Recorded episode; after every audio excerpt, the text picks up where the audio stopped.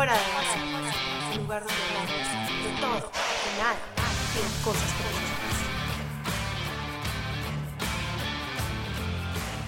Hola querida audiencia de Fuera de Base y bienvenidos a otro capítulo. Hoy es miércoles, como todos los miércoles, y esta es Alessia Nava y disculpen que siempre los saludo igual. Hola, hola, yo soy Elisa Landoño y estamos muy felices de tenerlos aquí en otro episodio de Fuera de Base. Hoy, sí, estamos muy contentos. Este episodio eh, es un poquito más sobre reflexión. Hoy queremos hablar de las inseguridades que tenemos, que muchas veces pueden ser construidas o por nosotros mismos y por lo que decidimos ver en nosotros, o pueden estar basadas en algo que alguien nos dijo y nosotros decidimos creerlo y tomarlo como parte de nuestra verdad. Hoy estamos aquí para hablar de momentos en los que nosotras nos hemos sentido inseguras y decidimos tomar esta creencia como parte de nosotras. Pero luego tuvimos la valentía y la vulnerabilidad de desmentir esto que decidimos creernos. Queremos hablar de cómo podemos dejar atrás nuestras inseguridades, de cómo nosotras escogemos ser lo que queremos ser y hablar de una manera, hablarnos a nosotras mismas de una manera más sana en donde aceptamos las cosas no tan buenas que hacen parte de nosotras, pero enfocarnos eh, en querer mejorarlas. Entonces, ese es nuestro episodio del día de hoy. Pero antes, chicos, voy a por fin contar la historia porque me la han preguntado mucho, nos mandaron un email al consultorio de por qué me fui a Venezuela. Y eso va a ser lo primero. Este, les digo que es una historia que se las voy a dar este, rapidito, eh, porque en verdad no, no tiene nada de especial. Pero yo en el 2010 este, Caracas todavía estaba bien, pero fue cuando empezó a pasar todo lo de que estaban este, cerrando las casas de bolsa, estaban allanando las constructoras y estaban todo, haciendo todo eso. Debido a eso, mi papá dijo, yo no quiero seguir viviendo mis papás en un país en donde en cualquier momento, porque vio varios de sus amigos que le allanaron cosas, le cerraron compañías y dijeron, pues no queremos seguir viviendo en un país en donde en cualquier momento te pueden quitar este tu negocio. Dicho y hecho, entonces con un año antes me preparé, apliqué a, las, a los colegios y nos vinimos para acá. Entonces, como ven, no fue ni algo rápido, ni una decisión, fue una decisión premeditada. Y en ese momento, además, para mí fue muy duro porque era un momento que todavía la gente no se iba tanto de Venezuela. Estaba, eh, iba a empezar el cuarto año del colegio, todas mis amigas, nadie todavía se iba, no, no había una devaluación. O sea, en cuarto año, ¿cuántos años tenías tú? Tenía 16 años. Me terminé yendo en el 2012. O sea, hace 10 años. Hace 10 años. Hace 10 años. Y, y, bueno, entonces, digamos que en ese momento todavía la gente no había empezado a migrar como ahora. Yo, de hecho, mm, cuando llegué no habían venezolanos, pero no, no había tantos. O sea, luego de eso, en tres años, fue que el país, tipo, la moneda se devaluó, que pasó todo lo peor. Y luego es que la gente empezó, vino sauleada como tres o cuatro años más tarde pero en su momento para mí fue muy, muy difícil. Este, conchale, porque todavía la gente no se estaba mudando, tuve que cambiar de colegio eh, y, me pasó una situación que es con la que voy a abrir el tema de las inseguridades, de que yo entro a este colegio nuevo y la única niña que yo conocía, la conocía desde Caracas, que estaba en ese colegio, me dice que ella me iba a ayudar, que no sé qué cosa, y me metí en una clase con ella. Y luego el primer día de clases que llegué y me senté en la clase con ella, la niña no me hablaba, no me habló todo el día el primer día, y, y luego entonces... ¿Y por qué? Nunca supe, chama. Es una cosa que todavía me queda en el corazón, en la cabeza, que no sé por qué esa niña, ella y yo nos habíamos visto ese verano antes de yo irme a vivir a Miami, en Caracas, y se quedó hasta dormir en mi casa, fuimos a comer, vino, yo le invité a mi fiesta de despedida con mis amigas, o sea, súper amigas, ella me dijo, tranquila, yo te voy a ayudar, yo llevo ya dos años viviendo en Estados Unidos, en este colegio, tranquila. Chama, desde el primer día que llegué, me senté en la clase con ella y no me hablaba, no me presentó la amiga, no me ayudó para nada, y luego después de clase me pedía la cola y que, ay, mira, mi mamá no me puede buscar hoy, me llevas. Y yo, chama, estaba, estaba demasiado desesperada por amigas y yo la llevaba. ¿Sabes? Como que I was trying to make a connection, ¿sabes? Es normal, no conocía a nadie.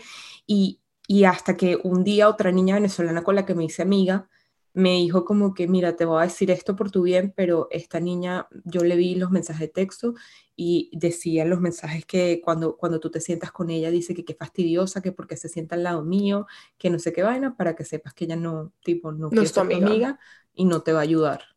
Y yo mm. Nunca entendí por qué, tipo, y lloré demasiado y, y ahí fue uno de los primeros momentos que me empezó esa inseguridad súper grande, porque yo venía Elise, yo toda la vida, o sea, tendré muy, muchas cosas malas, pero una característica que yo tengo es que yo soy súper amistosa, como que nunca en mi vida... amiguera. Exacto, nunca me había, había tenido problemas haciendo amigos, de verdad, sobre todo con mujeres, tipo, yo soy girls of girls, ¿sabes? Como que yo me hago amiga de la gente en el baño, en el auto, o sea, y fue como que me sentía demasiado insegura por lo que había pasado con esta niña, luego de la nada todo el mundo hablando inglés y, y, me daba pena porque yo tenía mucho acento y no sabía, es muy distinto cuando uno entra a la universidad que en un colegio, en un momento me vi demasiado insegura con lo que era, con las amistades, con, con todo y, fue muy, muy difícil, o sea, fue muy difícil para mí, o sea, me acuerdo que ni quería hablar inglés, me sentaba atrás, este, ya no, me daba mucha pena porque ahora era súper incómodo, ahora que yo sabía que esa niña no quería sentarse conmigo, me sentaba del otro lado del salón, pero no tenía nadie quien hablarle, pues era ella viéndome que nadie me hablaba en clase. Hmm. O sea, fue un momento demasiado grande. ¿Será que tenía susto de que le fueras a, como a robar, entre comillas, a sus amigos o qué? No tengo ni idea, chama. Tipo... Tú nunca la confrontaste, nunca le preguntaste. Nunca la confronté, es que está muy chiquita, men. Estaba muy chiquita, era muy eh, eh, y, está, y tenía todas las de perder. Ella ya conocía todo el colegio, era amiga de todo el colegio. Yo no quería una rivalidad con ella, yo no quería que le hablara mal a mí, a la gente. Yo estaba, tenía todas las de perder, la nueva era yo. Like I was trying really hard to fit in y siempre trataba de ser su amiga, le seguía dando la cola. Un día me la encontré y le dije que si queríamos hacer algo, le escribí varias veces. O sea, como que hasta que gracias a Dios hice mi propio grupo y, seguí. Y no volviste a saber nada de la vida de ella. No, chama, yo le di un friend en todos lados y todo. Como que esa espinita me quedó. Cuando yo la veo y todo con gente del colegio, no la puedo ni ver. No la puedo ni ver porque, y eso que, y eso que una de las cosas que yo tengo aquí es aceptación y perdonar. Es uno de mis consejos para cuando te sientes muy insegura. Es una de las cosas que se necesita y yo siento que yo a ella sí llegué a aceptación y a perdonar completamente porque las dos éramos muy chiquitas, pero es una cosa que cada vez que la veo me vuelve a traer como una tristeza sí, solo quedaron residuos. Sí, nunca entendí como que, que, le hice yo a ella, ¿sabes? Y que por qué no me quiso ayudar y que tenía yo de malo y, y ¿sabes? Como que siempre me quedó eso de, de, de, que yo le abrí las puertas en Caracas cuando ya se fue todo ese verano, le invité a mi fiesta, le presenté a mis amigos, pues me sentí usada. Of course. Wow. Bueno, pero hay veces uno nunca va a entender la gente por qué hace las cosas que hace y la mayoría de las veces son inseguridades que ellos tienen, son cosas internas que las reflejan en uno. Entonces, como que eso también creo que es importante porque hay veces uno cree que como que uno se da demasiado peso a uno mismo en la vida de los demás y la mayoría de las personas simplemente actúan como actúan es por lo que ellos tienen adentro. O sea, no es un reflejo directo de uno, pero igual es difícil, pues. Sí, ya, ah, y me pasó que pues al pasar del tiempo que fui haciendo mi propio grupo y mi propia cosa en el colegio, fui agarrando este, mucha más seguridad y, y, al punto que a mí ya yo tenía que ver, tenía una clase diaria con ella y a mí al final ya no me importaba, yo ya me había hecho amigos en la clase, me sentaba con mis amigos, como que, no sé, logré hacer una transformación súper súper desde adentro, pero me costó mucho, o sea, fue un año muy, muy difícil. Y eso que eh, lo que tú decías, eso que tú eres súper amiguera, como no, no, no me logro imaginar tú pasando como por esa situación. Te lo juro que en toda mi vida, la única vez que he tenido problemas haciendo amigas fue en ese colegio en Estados Unidos, ese primer año. Mm. O sea, ¿sabes qué? Yo nunca tuve problemas eh, haciendo amigos, pero una cosa que me pasaba cuando estaba más chiquita, súper raro, eh, era que en la época de los 15, en Colombia la época de los 15 es big time, o sea, sobre todo en Medellín, en mi generación, todo el mundo hacía fiestas de 15, como un show gigante, y yo no sé yo por qué tenía como que esta cosa interna que yo sentía que que aunque me hubieran invitado, y creo que yo lo he dicho en, otras, en, otro capítulo, que aunque me hubieran invitado, yo tuviera tarjeta de invitación y todo, yo sentía que cuando yo fuera a llegar al evento, cuando me dijeran su nombre y yo dijera, Elisa me, me, me iban a decir que yo no estaba en la lista, pero era una cosa que siempre me pasaba. Obviamente era una cosa mía interna que yo no sé yo por qué sentía eso. Nunca me pasó que, no me, que me dijeran que no estaba en la lista, pero en todas las fiestas de 15 que yo fui, siempre pensé, esto me va a pasar, esto me va a pasar, esto me va a pasar. Qué Muy loco, Uno, uno solito, o sea, uno solito las, las cosas que uno se que uno se puede imaginar y son cosas que a mí nadie nunca me dijo, no, te van a invitar, es que tú, no, o sea, era una cosa interna mía, entonces por eso yo digo que las inseguridades pueden ser o cosas que nosotros mismos nos decimos o, cosas que alguien nos dijo que decidimos creernos. Exacto. O, o, o, interpretaciones de la realidad. Porque yo, muchas de mis inseguridades han venido de, de realidades. Por ejemplo, mi primera ruptura amorosa, él me terminó a mí. Este, mi primera renuncia, cuando renuncié, la, muchacha me dijo que está bien, que me fuese, que igual nosotros éramos una, no, ah, no hacíamos bien nuestro trabajo. What the fuck? Y luego este, el año pasado que me despidieron.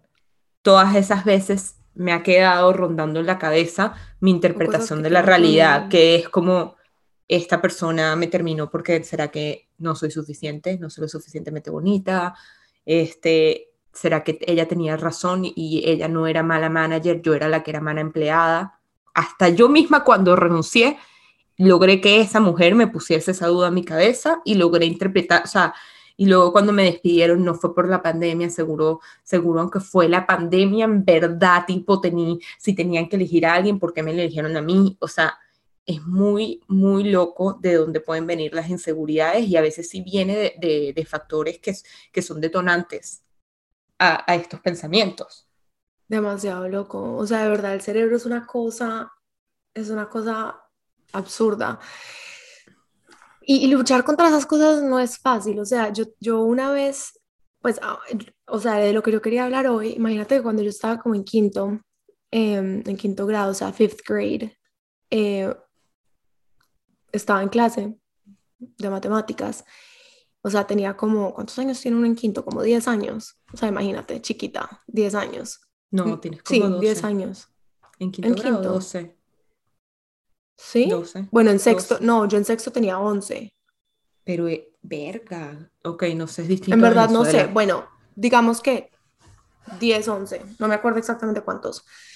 Estaba en clase de matemáticas y yo en mi casa eh, por ejemplo, mi papá, mi hermano, mi hermana tienen una inteligencia muy, muy numérica, muy académica.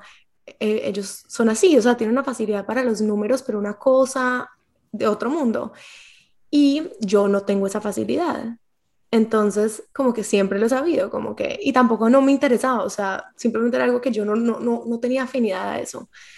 Eh, estaba en quinto, estábamos en clase de matemáticas, la profesora me pregunta algo así como delante de toda la clase que yo no supe contestar, o sea, yo no supe responder, como que eso que, que uno se pone nervioso cuando Uy, sí, te llaman cuando tu chiquito, wow, sí, sí, sí, que no puedes ni pensar. no, yo, no, y yo como que delante de toda la clase éramos como, por clase éramos como 20 y yo como, no sé, y un niño que estaba sentado al lado de mí me dice, qué bruta, ¿cómo no vas a saber? te digo una cosa, a mí esa frase, qué bruta, o sea, it stuck with me, como que yo me creí mucho tiempo, mucho tiempo eso, como que, sí, yo, yo soy bruta, pues como que Why would I be smart si no tengo esta, esta habilidad para los números?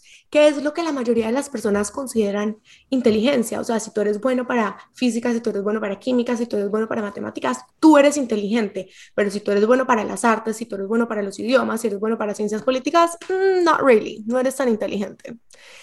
Y eso es algo que yo me creí mucho tiempo. Entonces, como que, pero fueron muchos años. O sea, y, y, y es que como que me acuerdo de cuando él me dijo eso y vuelve y se me, me pongo como emocional porque fue una cosa que para mí fue como, ¿sabes qué? Es que, que a los 10 años te digan como que you're not smart enough, o sea, esas son cosas que a uno lo marcan. No, y además delante, delante de todo el mundo, delante de niño, la, la, vergüenza y, y yo me acuerdo que uno de chiquito agarra mucho las humillaciones, es, es muy fuerte. Exacto. Y sobre, todo, o sea, y sobre todo cuando estás en un colegio mixto, como que éramos hombres y mujeres, tú no quieres que los hombres te digan esas cosas, pues como que no estoy diciendo que sean menos graves si te lo dice una mujer, pero en ese momento uno le da la muchísima pena. Obvio. El caso fue que yo, bueno, como que me creí eso, yo, o sea, slacking in school de una forma que mi, mi, papá era como que, ay, yo quise con esta niña, o sea, mi hermana era de as todo el tiempo, o sea, mi hermana era estudiante de 100 en todo, o sea, acá 100 en todo, y yo era como, no importa, o sea, la vida social es más importante, o sea, ¿qué importa el colegio? mi papá, yo no entiendo cómo no se jalaba los pelos porque era como, qué estrés, o sea, no entiendo cómo me salió una hija así. Esto me parece imposible porque tu tipo en la universidad eras tan buena que lo que te puede hacer un comentario. Sí, di qué. Que lo que te puede hacer un comentario, que este niño te ah, desmotivó tanto, que, tú te, te, creíste y a veces cuando uno se cree algo, uno trata de, de probar que es así, como si este pensamiento es así.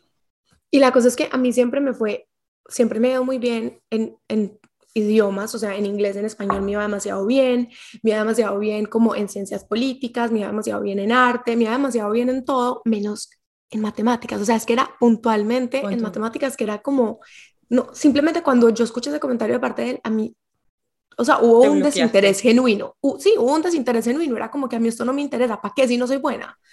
Entonces, em, después cuando yo tenía como 16 años, mis papás me dijeron como que te vamos a mandar a Francia, como a un boarding school, no sé qué, para que vayas.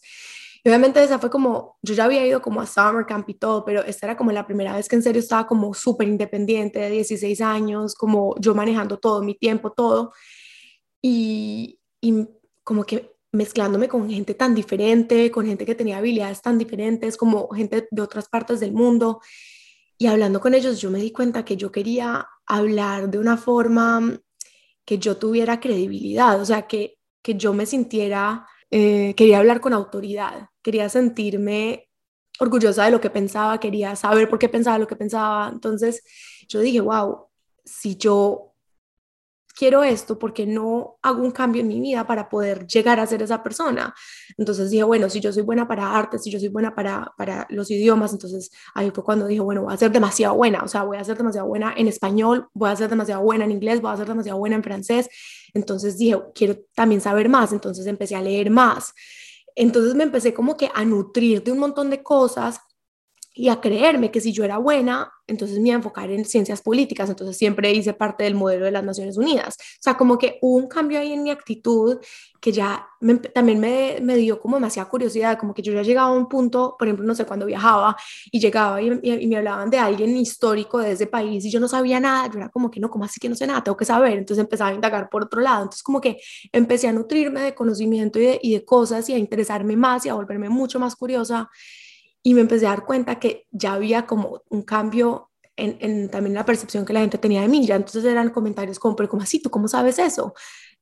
¿Cómo te enteraste de tal cosa? Y eso empezó como que a validarme a mí, mi inteligencia. Y, y, una cosa súper importante que, o sea, que hay que recalcar es que uno estos cambios no los hace por los demás, uno los hace por uno y porque uno se quiere probar a uno cosas.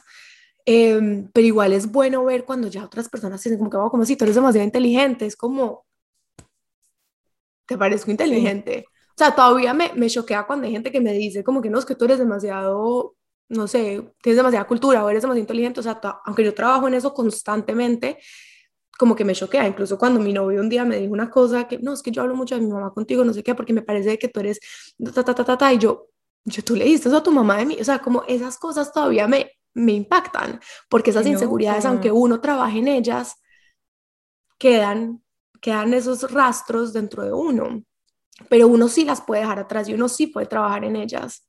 Entonces, esa es mi historia. No, no, no, es increíble. O sea, en verdad, tipo lo, lo, de las inseguridades es una cosa que yo creo que no hay persona en esta vida que no tenga una inseguridad y es una cosa que uno tiene que trabajar constantemente y superas una y viene otra y, y o sea, wow, es, es increíble. O sea, yo, yo y todas las historias que, que yo te conté, yo lo, yo lo veo ahorita y yo digo, ajá, pero si tú renunciaste, le dijiste que era mala en manager, ella te dijo cualquier vaina para responderte porque le habían renunciado tres personas esa semana. ¿Por qué si tú sabes que fuiste la tercera en una semana, te importa lo que ella dijo? Si es una pendeja cualquiera. O sea, como que, ¿sabes? Como que lo sé racionalmente, pero igual en su momento fue como que le renuncié y yo decía, yo no voy a conseguir trabajo, maybe ya tiene razón y yo no era, nosotras, todo nuestro team no era tan bueno, no, no sé qué, y al final conseguí trabajo, me ha ido súper bien, o sea, como que sí se puede superar estas inseguridades. Y bueno, una, una, una de las cosas que yo quería decir para trabajar en ellas es que las inseguridades vienen con, obviamente, primero que nada, validación externa e interna. Y yo sí creo que, como tú dijiste, uno sí quiere y necesita ambas. La más importante es la interna, porque yo me he dado cuenta que la externa depende de la interna. Cuando tú logras pasar esa barrera, que fue lo que te pasó a ti, de me gusta esto, yo soy buena en esto, no sé qué, los otros captan lo que, lo que tú piensas de ti mismo y ahí viene la validación externa. Entonces, para todo el mundo que esté pasando por una seguridad o inseguridad, empieza por validarte a ti, por decir, por, por creértelo tú, por saberlo tú, ni siquiera creértelo, elegirlo tú, saber en qué eres buena, en que si puedes, en que si no, no va a haber mejor aliado que uno mismo para ese caso. Totalmente, totalmente cierto. Y otra cosa que me gustaría pues que busqué, porque es algo que, que siempre como que lo pienso y lo siento y trabajo en ello, y es que en estos momentos en los cuales uno tiene mucha inseguridad sobre una cosa, vienen demasiados miedos o cambios o lo que sea, este, hay una virtud que, te pudiese, que les puede ayudar muchísimos a todos y es la resiliencia. Y, y la resiliencia, para los que no saben, es la virtud de estar consciente en superar y adaptarse en momentos adversos con la confianza que saldrá adelante.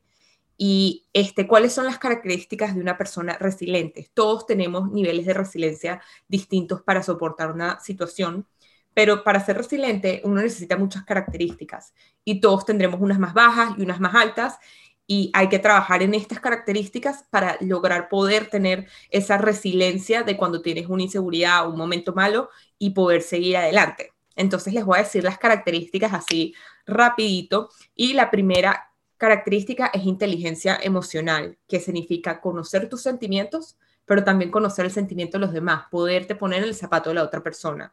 Tener inteligencia emocional es lo que más te ayuda a saber qué estás sintiendo y qué está pasando para poder arreglarlo. Luego la segunda que viene de la mano es el autoconocimiento. El autoconocimiento es lo que te va a decir, como le pasó a Lisa, saber tus capacidades y tus límites y basado en ese autoconocimiento poder volver a crear seguridad. Y luego tener optimismo aunque la gente lo da por sentado, el optimismo es lo único que a veces a uno le da e, esa luz y ese poder de tener confianza que esto va a salir adelante, que sí vas a poder, que, que sí puedes hacerlo, que no eres de esta manera, que eres de la manera que tú te quieres definir. Y las últimas dos es flexibilidad y adaptación, que es adaptarte a los cambios y ser flexible en que todo en esta vida va a ser un constante cambio y a veces vas a tener que cambiar tú misma, tus situaciones alrededor van a cambiar. Este, más bien tipo te das un golpe, conchale, me va mal en este trabajo, mal de trabajo, y te resulta que, que te sentías como un pedazo de no sé qué, pues no quiero decir la palabra, que eras inservible. Un pedazo de shit. Un pedazo de shit, te sentías inservible, pero decías explorar otras áreas y te das cuenta, como le pasó a Elisa aquí, pero claro que eras inservible en eso porque eso no era tu área, tú eras inteligente para esto y eres un teso, una tesa en esto. Entonces, flexibilidad de adaptación y la última característica de la resiliencia es sistema de soporte, tener un sistema de soporte, rodearte de gente con estas características positivas es demasiado importante y o la familia es un buen sistema de soporte, los amigos y si no lo tienes lo puedes crear. De acuerdo. Bueno, esas son las características de una persona resiliente en cosas en las que siempre trabajo para cuando me siento en estos momentos que me siento insegura o stock y, no crean, yo ahorita mismo yo creo que a y a mí nos pasa todo el tiempo, estamos tratando de ambas llevar un emprendimiento, ¿sabes? Demasiadas veces yo digo, Berro, ¿será que esto no lo va a dar? ¿Será que metí todo mi dinero y no, no va a ser lo suficientemente bueno? La marca no va a crecer, lo voy a tener que abandonar. Y, no importa cuántas veces yo haya superado inseguridades, sigue siendo igual de difícil volver a superar las nuevas. Claro, pero yo creo que también es una cosa muy importante que tenemos que recalcar, es que uno puede, o sea, como dices tú, uno puede trabajar en todas estas cosas. Hay muchos tipos de inseguridades, hay inseguridades psicológicas, hay inseguridades físicas, o sea, hay inseguridades emocionales, como que hay demasiadas cosas y uno siempre puede trabajar en ellas. Por ejemplo, yo me di cuenta que, bueno, tal vez no era tan buena como para matemáticas, pero después cuando llegué a física me di cuenta que era demasiado buena porque entendía las matemáticas aplicadas, o sea, entendía por qué se necesitaba la velocidad y la fuerza para que un avión pudiera despegar, o sea, y me di cuenta que, que, era buena para ese tipo de matemáticas, o sea, para retail math, para retail math, que son las matemáticas de compra y ventas de, de los almacenes, como que lo entendía demasiado bien porque son matemáticas aplicadas. Lo mismo, si tú tienes una inseguridad sobre tu cuerpo, como que, bueno, listo, maybe no vas a tener el cuerpo de un ángel de Victoria's Secret porque hay otros componentes que, que, que, aplican, o sea, tu ADN, o sea, tu genética, como que de pronto no, no, tienes ese tipo de cuerpo, pero, pero siempre puedes trabajar, puedes trabajar para mejorar tu cuerpo, el cuerpo que sí tienes. Entonces, como que esas son cosas que también tenemos que, que entender, que trabajamos obviamente con limitaciones, porque no, no, no, o sea, porque nacemos con, con un ADN, nacemos con, con predisposiciones y, y, eso es lo que tenemos para trabajar, o sea, sí tenemos un canvas para trabajar y, y eso está bien, o sea, e, es, es parte de, de aceptación, por eso es, un proceso. Exacto, eso es lo que iba a decir, de que todo sí te, podemos trabajar, pero con lo que dijiste, es la primera cosa para cualquier situación que no te gusta, no quieres, no nada, o sea, inseguridad es la aceptación radical la aceptación, porque uno siempre quiere controlar todo, la aceptación es lo que lo libera a uno de poder saber, de decir, ok, acepto que esto es lo que pasa y esta es la realidad y trabajo con lo que tengo. Porque el, querer cambiarlo constantemente, que es, por ejemplo, yo no quisiera hacer de esta manera, yo quisiera ser más flaca, yo quisiera ser más no sé qué, de, a una cosa que no es real, lo que te hace es quedarte pegado en el problema. Sí, obvio. Y trae muchísimo sufrimiento. Lo único que te libera del sufrimiento y te pasa a la acción de trabajar es la aceptación. Totalmente. Entonces, o sea, una historia que yo también quiero recalcar que fue algo con lo que yo me sentí muy identificada, que para mí fue como que, wow, o sea, no sabía que había otra persona que le, obviamente siempre algo, lo bueno de hablar es que siempre cuando uno habla de estas cosas, uno se da cuenta que uno no está solo y que hay otras personas pasando por esto, pero uno siempre cree que las cosas solamente le pasan a uno y que uno está solo y que a nadie, y nadie más ha vivido esas cosas. Y pues en parte eso es lo que nosotros estamos haciendo acá, eh, pero por eso quiero resaltar esta historia que yo escuché, para nadie es misterio que yo amo a Daniela Salcedo, o sea, todos sabemos que yo la amo, la hemos mencionado varias veces en el podcast, si no saben quién es, búsquenla, la vieja es una crack. Eh, a mí yo la admiro mucho a ella porque ella, eh, desde, no la conozco, pero me sé la historia de ella, cuando ella estaba en la universidad, ella montó su línea de joyas y eso se creció un montón y ahora es una empresa muy, o sea, grande que la gente conoce, tiene una estética muy puntual, un ADN que le pertenece totalmente a ella y pues ya es reconocida a nivel internacional, o sea, artistas en Japón se la han puesto, acabo de hacer una colaboración con Moda Operandi, como que es una vieja que ha demostrado de que está hecha, o sea, como que es una crack. Em, el caso es que ella puso en sus historias un día, estaba contando que ella cuando estaba en el colegio, como no era buena en matemáticas, todo el mundo la tildaba de bruta. Lo mismo, que ella era una bruta, que ella era una bruta, que ella era una bruta. Y mira ahorita dónde está, o sea, montó una empresa, le va demasiado bien, como que como que las cosas simplemente se terminan desenvolviendo, pero para eso uno también tiene que creer en uno mismo. Y a mí la historia de ella me resonó muchísimo conmigo y me gustó muchísimo que ella compartiera eso, porque qué bonito es poder aceptar cosas que de pronto nosotros no, o sea, cosas que obviamente son difíciles para uno contarlas y uno no quiere que nadie sepa que uno pasó por esas cosas y que uno tiene estas inseguridades porque es más fácil simplemente eh, pretender que somos perfectos y que no nos pasa nada y que nuestra vida es perfecta y que todo siempre está bien, pero también cuando uno habla de estas cosas como que te quitas un peso de encima y también el hecho de saber que de pronto le estás quitando tú también ese peso de encima a alguien porque estás hablando de esto y lo estás haciendo sentir, ok, esto nos pasa a varias personas, eso también es muy gratificante. Este, siempre, eh, yo esto ya yo lo he contado fuera de base y es como aquel comentario que yo conté una vez que a los 14 años un niño me dijo fea y yo me quedé yo me dijo fea, me dijo algo así, y yo me quedé pegada con ese sentimiento como desde los 14 a los 16, 16, 17 años, de que ningún hombre le iba a gustar, que en verdad sí, que seguramente era fea, que no le iba a gustar a ningún niño, y me costó burda de años quitarme eso de la cabeza, porque un niño en un campamento me bulió y me dijo que era fea, que le parecía la... No me acuerdo ya ni qué me dijo, solo sé que yo estaba traumatizada nivel Dios o sea, a todas estas yo vi mi foto a los 14, no la estaba dando, pero igual no tenía derecho a tratarme así. Te voy a decir una cosa. Está, está, plena reventón, Nelly. Para todos los colores, para todos los gustos, como que ¿Cuál es la necesidad de alguien de, de opinar en la apariencia física de otra persona? Como que no, tú no, no, no, no estás en derecho, o sea, simplemente no. Y aparte, una persona vale mucho más que solamente por la apariencia física, como que primero, tú eres una niña muy linda y segundo, Alesia, la persona que se case contigo se va a morir de la risa todos los días de, sus, de su vida, o sea, ¿qué puede ser mejor que eso? Tan bella, Eli. Eh, bueno, pero, está chiquita.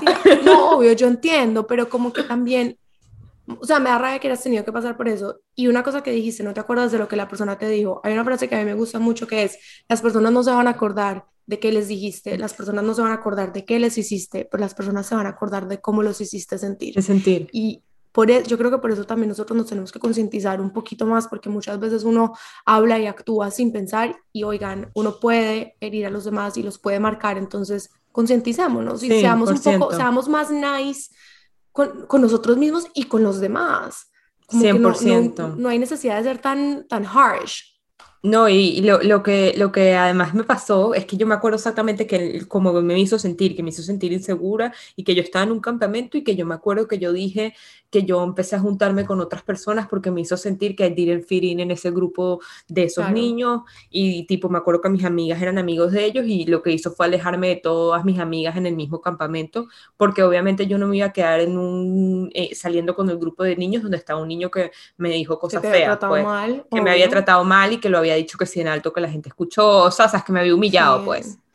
Entonces fue como que horrible, fue, fue, horrible, pero, o sea, estaba chiquita y además yo de grande también me di cuenta lo mismo que tú, o sea, tipo ahí tenía 14 años, pero yo a los 16, 17, ya a los 18 que fui concientizando también me di cuenta de lo que yo siempre he dicho, no es éticamente correcto, pero todos tenemos un amigo, una amiga horrenda y que son la sensación del bloque porque al final eso no importa, es cómo te sientes y cómo te ves y de lo que estás hecho. Y cómo hace sentir a los demás. Y cómo hace sentir a los 100%. O sea, al final eso no importa. Así que todas las listeners, porque he visto que últimamente han dejado comentarios como tristes en, en unas frases de amor que pusimos. Niñas y niños, ustedes agarren su confianza, que el amor les va a llegar y son lo suficiente en todo, aspecto físico, personalidad, inteligencia y créanselo, porque es así. De acuerdo. Y bueno, yo quiero dejar como unos tipsitos para superar una inseguridad. Alesia ya dio unos muy buenos, yo voy a decir como lo que yo pienso. Y como decía ahorita, es entender que hay una parte del ADN, de predisposiciones que existen, creo que eso lo tenemos que entender, que dentro de lo que somos podemos trabajar con lo que tenemos, pero no nos podemos inventar una persona nueva, pues como que simplemente es trabajar con lo que tenemos.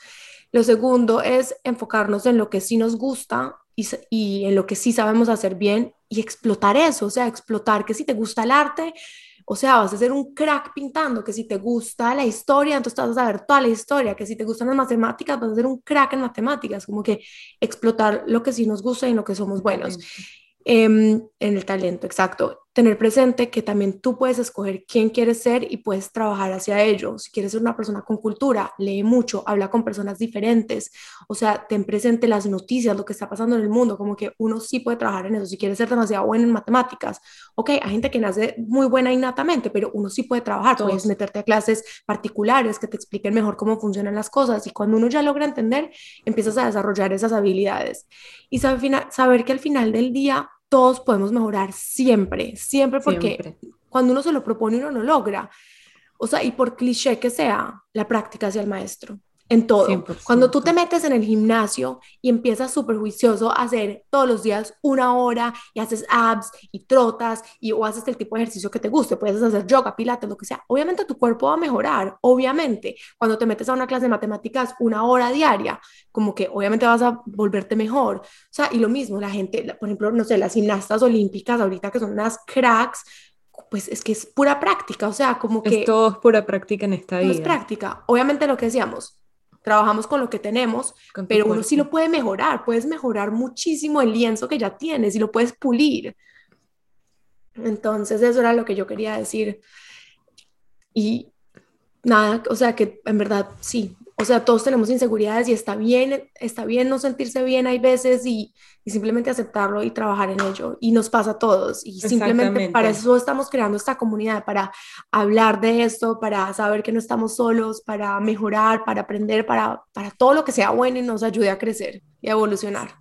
100%. Yo, este, lo único que quería añadir, porque aunque no nos enfocamos en este capítulo, creo que es lo que yo más veo hoy en día, que es las inseguridades físicas, que es una cosa recurrente. Este, a mí me impacta ver a mis primitas chiquitas la manera en que ellas se hablan desde tan pequeña y solo le digo que acuérdense que, o sea, tipo, todos simplemente con encontrarte a ti, ponerte las cosas que a ti te gustan, en la al que a ti te gusta, te vas a ver bello, te vas a sentir sexy y eso es lo que importa. O sea, dejen de querer ser perfectos y empiecen a ser ustedes mismos, porque como lo hemos dicho, imagínense si todos fuésemos igual en el mundo. O sea, sería horrible si todos fuésemos iguales, si todos tuviésemos las mismas habilidades y capacidades, el mundo no pudiese existir. El mundo existe gracias a que todos somos inteligentes en cosas distintas, gracias a que todos nos vemos distintos. Entonces, más bien como que agarren eso y sean ustedes mismos y eso los va a ayudar con su seguridad.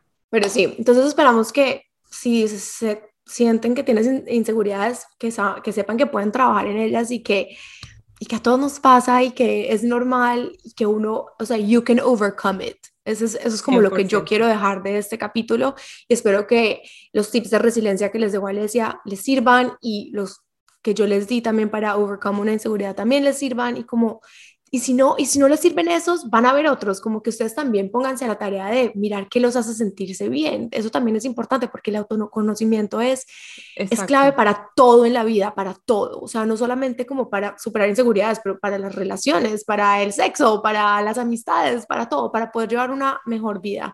Entonces, habiendo dicho eso, nos vamos a Fuego Time. Fuego Time.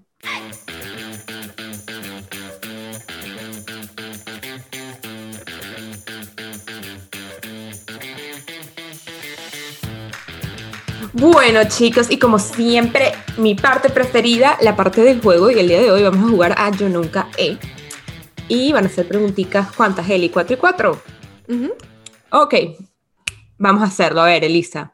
Yo nunca he intentado mover cosas con la mente sin resultados.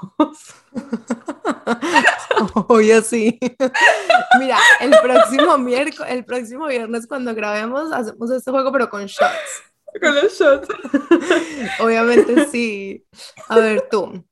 Nunca he ido a una cita con cero intenciones de pagar por lo que voy a consumir.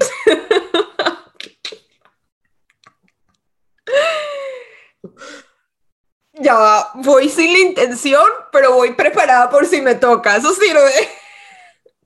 Pues obvio, uno va con la tarjeta, porque no, no, o sea, pero no he ido, no he llegado al punto de ir con cero intención que no me inmuto mm. tampoco. Ah, ok, ok. Yo nunca me he creído Mr. Robot al instalar un programa pirata de chiquita. Pucha, es que yo era tan mala para esas vainas que voy a decir que nunca. Em, yo nunca he mandado una foto naughty a alguien. O sea, sexting, pues. Nunca. Ni en brasier ni nada. Nunca. Wow, Lishi Chris. Pero porque, tipo, tengo una amiga que, tipo, le corrieron una foto y la vio toda Caracas y la vaina y yo quedé como traumatizada. Claro, a ver. siempre han habido estas historias en Medellín. No, no, pero yo, claro. Pero digo que no, me quedé tan traumatizada que ni, me, me, ni, ni en sostén, pues, o sea. Obvio, obvio. No, yo entiendo. Yo creo que lo más importante es, uno, saber a quién se la estás mandando. Como que obviamente yo no le voy a mandar esa vaina a una persona random, pero pues amigue, amigue sí.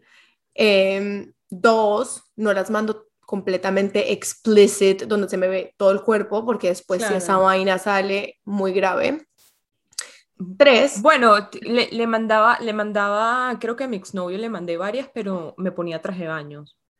Era Nori, pero en traje de baños, eso sirve. Exacto. Tres, las mando con, o sea, algo que yo digo, como que en verdad es una foto linda, es una foto sexy, que si sale por ahí rodando, como que no me voy a sentir tampoco ashamed, o sea, como Exacto. O sea, es una ropa interior, pero ajá, o sea, ¿cuál es la diferencia entre la ropa interior y un vestido de baño? Como que the concept No, of it. o sea, si tienes confianza con la persona, yo lo haría. Lo Exacto, que la pasa es que confianza es lo más en- importante. En su momento, tipo, cuando salí con, cuando tuve, tipo, novio serio, eh, fue, estaba medio chiquita, Ujú. y luego eso como que nunca he encontrado una persona que me dé la confianza como De para yo acuerdo. mandarle esos, pero yo supongo que ahorita de grande, si me empato con, no sé, con un Ujú. carajo, tipo, o sea, sí, ¿no? O sea, yo, esta es la cosa, yo la verdad como que igual no me sentiría como mandando un nude, porque uno nunca sabe eso queda grabado en el teléfono, después alguien le coge el teléfono, ¿sí me entiendes? Como que eh, son cosas que uno tiene que pensar, pero si lo fuera a hacer, me mocharía la cabeza. Que 100%, 100%, 100%, y Esa no fui yo. inteligente, 100%. Eso o, o usar Snapchat para que, para que nada más puedan abrirlo y cerrarlo, y si llegan a hacer un screenshot lo vas a saber. Ajá. Acuérdate bueno, que yo te tú. dije que yo estaba inventando una aplicación para eso, que De eso no lo he contado, que yo he pensado en todas las maneras de que existe una aplicación para sexting safe. Mm. Ok, yo nunca, yo nunca he filtreado con el novio de una amiga. Le he coqueteado al novio de una amiga. Uy, no, yo con esas cosas le tengo, pero pavor, porque yo de por sí Pero soy como una amiguita lejana, ¿no? No, no, no, porque yo de por sí soy como de personalidad como Coqueta, tú eres coqueta. coquetosa. Entonces con los novios de mis amigas me da pavor y Ya soy sé. seria. O sea, soy como querida, pero como que me, me tengan como más como de lejitos porque uno nunca sabe esa vaina, Sí. puede ir south. Y yo cuando estaba en el colegio, aunque yo nunca le quité el novio a nadie, me decían la quita novios y yo no entiendo esa fama de dónde salió y prefiero no tenerla. Disclaimer, no sé de dónde salió esa fama. Yo le decía a mi mamá, yo le decía, mami, o sea, yo de verdad soy tan respetuosa de las relaciones de las otras personas, así sean amigas mías o no, que yo digo, la gente se tiene que preocupar por, o sea, las mujeres tienen que preocupar por todas las viejas, menos por mí. Y, y, y así todo, y yo era que la quita novios. Entonces, La- bueno, ya saben, de ahora en adelante Lisa la quita novios. ay no, por favor, no. Te estoy echando broma. Horrible. Ajá, bueno. Eh, nunca, yo nunca me he reído tanto que me he mojado, o sea, que me he orinado a mí misma. Creo orinado que, de la risa. creo que nunca me he orinado de la risa, no me acuerdo ahorita. Puede ¿En que sí, serio? no sé, no, me- no tengo ahorita ningún reco- recuerdo de que se me Ay, haya yo sí. salido que sí. Entonces, Es muy funny. O sea, hace mucho no me pasa, pero sí me ha pasado que es como... me ha pasado que he llorado, que empiezo a llorar. Yo soy de Sí, llorar, llorar, full. sí. A ver, este está un poquito asquerosito, pero ajá. Yo nunca he estornudado y se me ha salido un moco en público. O sea, que has hecho achú sí. y te quedaste con y que O sea, seguramente sí, nada que hacer. nada que hacer. Em, bueno, la última tuya. Yo nunca he eh, skinny dipped. O sea, los que no saben que skinny dipped es cuando te metes a nadar sin nada puesto. Sí, sí lo he hecho. Of course you have. Naughty, naughty friend. que si una vez, o sea, con un grupo de amigas, a ver, Ah, ok. y amigos. Yo nunca me he apuntado en el gimnasio y no he ido jamás. No, yo esas cosas no las hago. Porque me da rabia pagar y no usar las cosas. y, y no te, eso. ok. O- Es por eso, no, no por pereza, obviamente a mí me da pereza, pero cuando me toca pagar es como, ¿cómo no voy a ir si estoy pagando? Ok, Yo, esto está muy yo-. Yo nunca he, me, me he tirado un peo calladito Cállate, estaba en el trabajo, esa. en el trabajo y después me he parado y me he ido. Yo siento que tú sí has hecho esa vaina. O sea, 100%, 100%. Ya, es que justamente una vez, una vez Juliana y yo nos confesamos algo así, porque yo le escribí y una vez a Juliana, Juliana, acabo de matar a alguien en mi trabajo, qué bolas, estoy escondida en el baño, tengo vergüenza. Y, a mí, y yo pensé que me iba a decir, Alesia, qué asco, no me cuentes esta. Y en vez de eso, Juliana me respondió que, amiga, me pasó lo mismo en el ascensor del Ay, no, demasiado grave. Demasiado risa. No, no, no, nadie va- yo sé que todos, todos que lo escuchan, nadie va a admitir que alguna vez les ha pasado una vaina así, pero so- tú- somos todos humanos, alguna vez a uno le pasa una vaina así, que no sabes en dónde meterte. Pero bueno, chicos, este, con esto les digo, como siempre, muchísimas gracias por habernos escuchado. Y bueno, como hablamos de lo de hoy, si tienen inseguridades o les está pasando algo y quieren escribirnos, de verdad nosotros en Instagram contestamos ahí mismo, o sea, estamos aquí este, para que esto sea una comunidad como sus amigas y en verdad también nos la gente que nos escucha también nos gusta a nosotras saber de ustedes, quiénes son, qué sienten y poder colaborar y hablar todos de lo que estamos sintiendo. Entonces, escríbanos como sus mejores amigas porque lo somos y vamos a responder. Y como siempre, sí, no, la mejor manera de apoyarnos es dándole like, enviándoselo a tus otros amigos o apoyándonos en nuestros emprendimientos personales. Y otra vez, muchísimas gracias y feliz miércoles. Gracias por estar aquí, chicos. Les mandamos un beso con la mejor energía posible y feliz, feliz miércoles. Bye. Bye.